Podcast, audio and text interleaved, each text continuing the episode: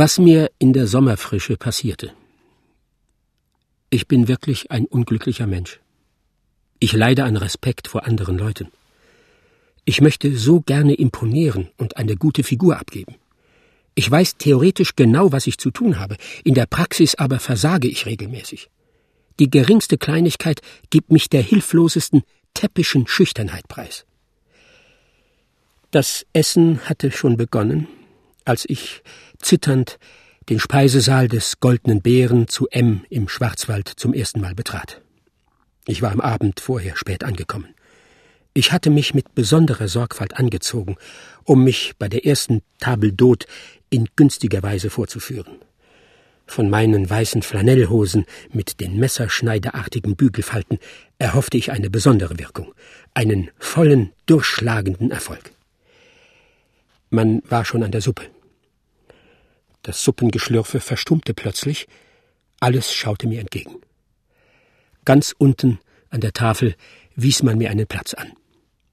Ich machte eine Verbeugung nach vorn, da saß ein Ehepaar mit einem vierjährigen Jungen in einer weißen Matrosenbluse, nach links gegen einen bärtigen Mann in Wollwäsche mit einer Trottel am Hals heraus. Als ich saß, ging das Suppengeschlürfe wieder munter weiter. Ich schaute die Tafel hinauf. Oben, am Kopfende, saß breit ein dicker Herr mit einem roten Gesicht und einem goldenen Kneifer. Der Kneifer war mit einem Kettchen an einem um das Ohr gelegten Haken befestigt. Auch hatte der Herr einen Schmiss auf der Backe. Gleichwohl war er nicht stolz und sprach jovial mit seinen Nachbarn, die sich sichtbar geehrt fühlten und häufig Herr Rat sagten. Dann fielen mir zwei magere Damen auf, mit bescheidenen runden Haarknützchen als Frisur hinten im Nacken und im Rücken abstehenden Korsetts. Die eine mit einer Elfenbeinbrosche, eine Hand mit einem Blumenstrauß, die andere mit einer großen Kameenbrosche mit dem Bild der Königin Luise. Neben ihren Tellern standen Medizinflaschen und eine Schachtel mit Pillen. Über den Stuhllehnen hingen rote gehäkelte Tücher mit Fransen, die von Zeit zu Zeit auf den Boden fielen. Ein junger Mensch mit Mitessern im Gesicht, der fortwährend um nichts errötete und vor lauter Angst entsetzliche Mengen Brötchen aß, saß neben ihnen. Einige ältere Damen mit würdigem silberweißem Haar und schwarzen Gardinchen auf dem Kopf guckten streng auf zwei Backfische in frisch gestärkten, abstehenden Kleidern, die fortgesetzt die Köpfe zusammensteckten und kicherten. Schräg mir gegenüber, neben dem Ehepaar mit dem Jungen, saß eine dicke, gefährlich dicke Dame in einer seidenen Bluse mit Spitzeneinsatz, der man ansah, dass sie viel Geld gekostet hatte. Um den Hals ein großes, mit Brillanten besetztes Hufeisen. An den dicken Fingern und in den Ohren nochmals Brillanten. Wer auf meiner Seite saß, konnte ich nicht sehen. Es gab Suppe mit langen Fadennudeln. So lange Nudeln hatte ich noch nie gesehen. Die Dinger mit einer gewissen Grazie zu verschlingen, das ist nicht ganz leicht. Vom Löffel flutschten sie zurück in die Suppe oder auf das Tischtuch oder auf meine Rockaufschläge. Viele blieben auch am Kinn und an den Backen hängen und bildeten einen wallenden Bart. Ich wurde nervös. Die Leute guckten schon. Der Junge mir gegenüber lachte laut und stopfte sich mit den Fingern die Nudeln klumpenweise in den Mund. Seine Mutter sagte, das sei ein echtes süddeutsches Gericht. Jetzt war mir ein Nudelwirrwarr auf den Boden gefallen. Meine Füße verwickelten sich darin. Ich strampelte mit den Beinen, um mich aus der glitschigen Umschlingung zu befreien, trat dabei unter den Tisch, dass die Teller hochsprangen. Ich wurde immer nervöser. Jetzt hing mir eine lange Nudel am Mund heraus. Ich sog, ich sog, sie hatte sich um einen Knopf verschlungen. Plötzlich sprang der Knopf ab und das Ende der Nudel schnellte mir ins Gesicht. Die Tränen schossen mir in die Augen. Ich hielt meine Serviette vor das Gesicht. Von allen Seiten wurden Ratschläge gegeben, wie man etwas aus dem Auge machen müsse. Schneuzen, stark schneuzen, erklärte der Mann mit der Trottel kategorisch. Nach der Nase zureiben, hieß es. Überhaupt nicht reiben, widersprach ein anderer. Den Augendeckel aufheben, riet wieder jemand. Endlich hatte ich die heimtückische Nudel erwischt. Dicke Schweißperlen standen mir auf der Stirn. Am liebsten wäre ich aufgesprungen und aus dem Saale gelaufen. Mir war das furchtbar peinlich. Die Leute am Tisch lachten verstohlen. Einige fragten, ob es jetzt besser sei. Plötzlich wandte sich der wollende Mann mit heiserer Stimme an mich. Gedenken Sie länger hier zu bleiben, mein junger Freund? Alles am Tisch beugte sich vor und schaute nach mir. Ich war noch immer mit den Füßen in die Nudeln verwickelt und suchte mich unbemerkt zu befreien. Ich war zu verstört, um etwas zu sagen. Nervös machte ich Pillen aus Brot und bekam einen roten Kopf. Wohl nur Passant, fuhr der Wollmensch hartnäckig fort.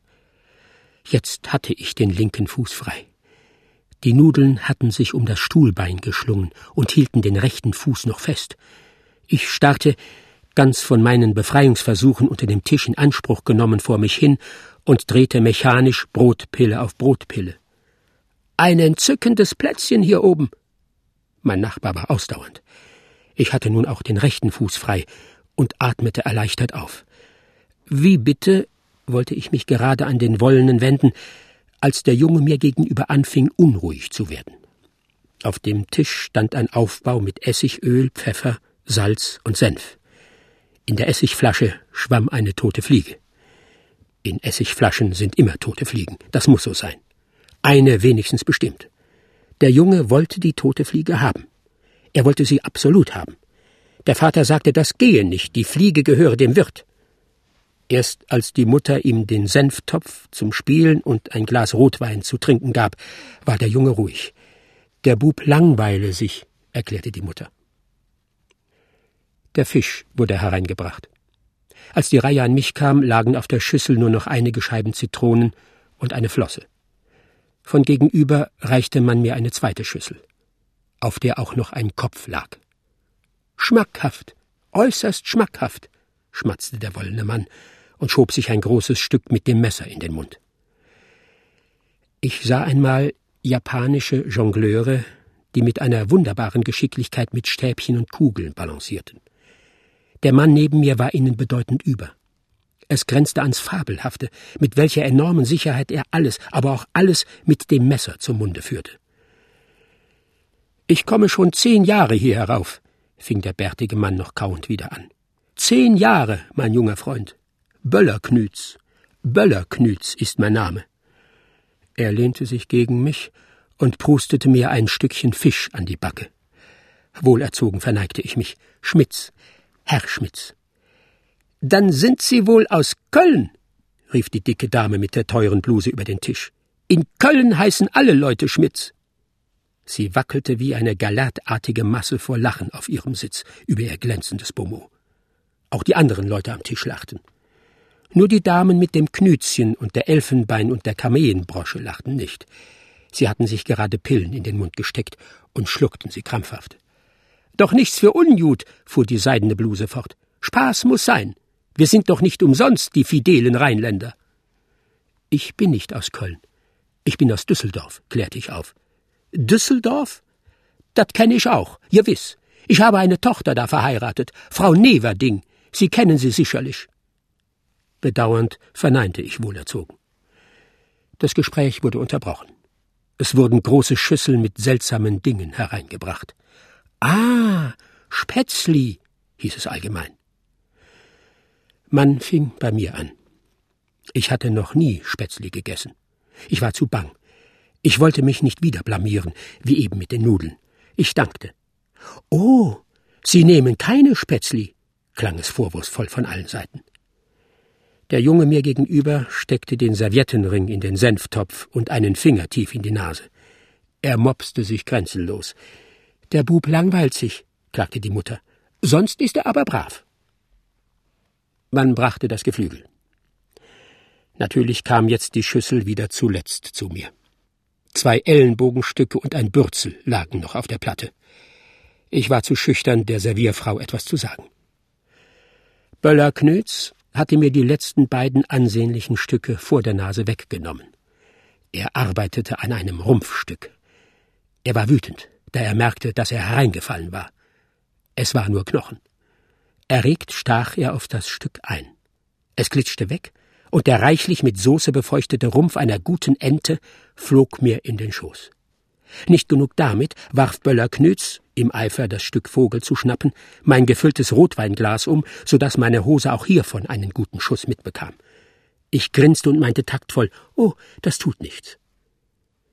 Ein brauner, hässlicher Fleck, als Insel in einem großen Rotweinmeer auf meiner feinen weißen Hose. Der Junge mir gegenüber lachte aus vollem Hals und schrie, Hoho, der komische Onkel, das sagt man nicht, verwies ihn die Mutter. Der Bub ist vorlaut, ergänzte der Vater. Ist mich mal in Luzern im Schweizerhof passiert. Ein Kleid von 800 Mark, vollständig verdorben, sagte die Kölnerin. Ich beteuerte fortgesetzt, dass das gar nichts machte. Man konnte fast meinen, es hätte mir nichts Erwünschteres passieren können. Der Junge langweilte sich schon wieder.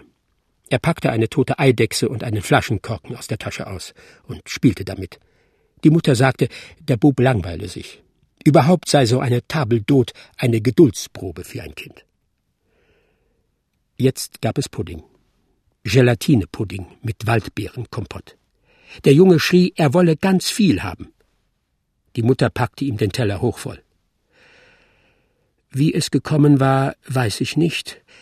Ich hatte vor mich hingedöst und mit Entsetzen von Zeit zu Zeit einen Blick auf meine Hosen geworfen. Ein Aufschrei.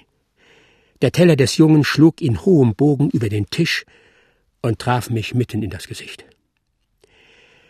Nachgerade fing es nun doch an, mir ernstlich ungemütlich zu werden. Prustend sprang ich auf. Meine Augen waren verklebt mit Waldbeeren. Ich strebte tastend der Tür zu. Eine hinterlistige Nudel, die ich noch am rechten Fuß hinter mir herschleppte, verwickelte sich in einen Schnürhaken des linken Stiefels. Ich geriet ins Stolpern, sauste gegen das Buffet und stieß mir grässlich den Kopf an der offenen Tür. Ein Bohlenservice geriet ins Wanken und fiel vom Buffet herunter auf mich. Gütige Hände nahmen sich meiner an und führten mich zur Tür. Aus dem Lachen der Leute am Tisch klang fett und singend die Stimme der Kölnerin so am Tabbeldo hat man doch immer Unterhaltung. Ich ess immer am Tabbeldo. Das war eine monumentale Blamage. Trotz allen Waschens und Reibens mit Bimsstein, mit Säuren, mit den schärfsten Seifen, trotz Bearbeitung mit der Wurzelbürste, mit der Stahldrahtbürste, mit dem Hobel, die Waldbeerenschwärze ging nicht ab. Bedeutende Chemiker versuchten ihr Heil. Ärzte mussten ihre Hilflosigkeit eingestehen. Ich blieb blauschwarz. Eines Tages fiel ich dem Agenten von Hagenbeck in die Hände, der mich sofort um eine fürstliche Gage als wilden Mann engagierte. Ich wurde aber, da ich nicht wild genug war, nach kurzer Zeit wieder entlassen. Ich bin noch immer schwarz im Gesicht. Ich lasse mich aber von Zeit zu Zeit kalken. So geht es.